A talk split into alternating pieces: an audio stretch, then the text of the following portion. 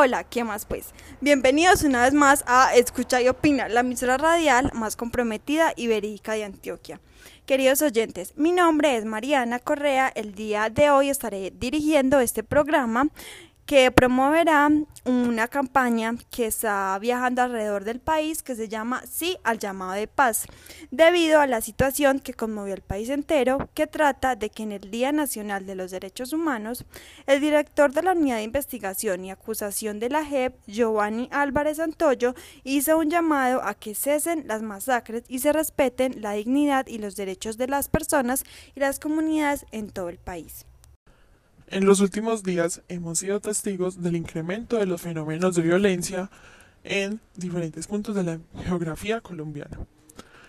Hechos que creímos eran parte del pasado y que no se volverían a presentar, vuelven a darse, sin que haya siquiera la oportunidad de hacerles luto o dar consuelo a quienes parecen obligados a soportar los embates de un conflicto que debemos superar juntos. Anterior como pudimos escuchar, el funcionario se mostró preocupado porque considera que hay una señal de advertencia con la ocurrencia de masacres en los últimos nueve meses, dado que Colombia se estaría acercando al umbral registrado en el año 1998, cuando inició la etapa más cruel y degradada de la historia del conflicto armado.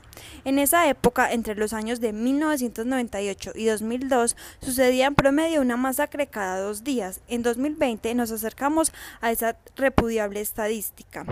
Álvarez explicó que las cifras demuestran que después de superar ese umbral de muertes, las probabilidades de retornar a una crisis humanitaria son altas.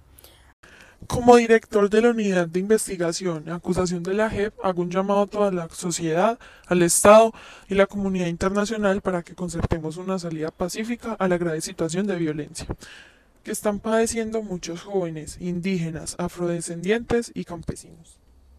Para finalizar, como la emisora radial y más importante de toda Antioquia, es muy importante que todos ustedes, nuestros oyentes, nos ayuden a compartir y a hacer posible que esta campaña se haga realidad en todos los rincones de Colombia, ya que es muy importante que la paz sea la prioridad para todos, que se acaben las masacres, la violencia y la muerte.